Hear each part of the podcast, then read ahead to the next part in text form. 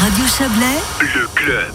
2% des Suisses, des gens vulnérables et de plus de 75 ans ont été vaccinés contre le Covid-19. L'Office fédéral de la santé publique livre enfin ce vendredi un premier bilan, un petit mois après la validation des vaccins Pfizer puis Moderna dans le pays. La plupart des cantons n'ont pas encore injecté la moitié des doses qui leur ont été livrées et le rythme de vaccination n'est pas le même partout, bien sûr.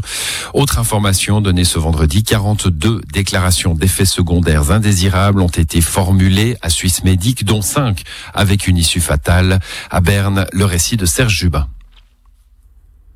62% des retours d'effets indésirables sur des personnes vaccinées sont considérés comme bénins, connus lors des essais cliniques, mais 16 déclarations font état d'effets secondaires graves et 5 avec une issue fatale.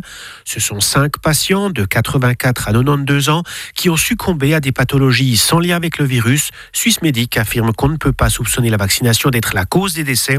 Et à lire le communiqué de Suisse Médic, il n'y aurait pas de raison de craindre des effets indésirables en masse hors des normes habituelles.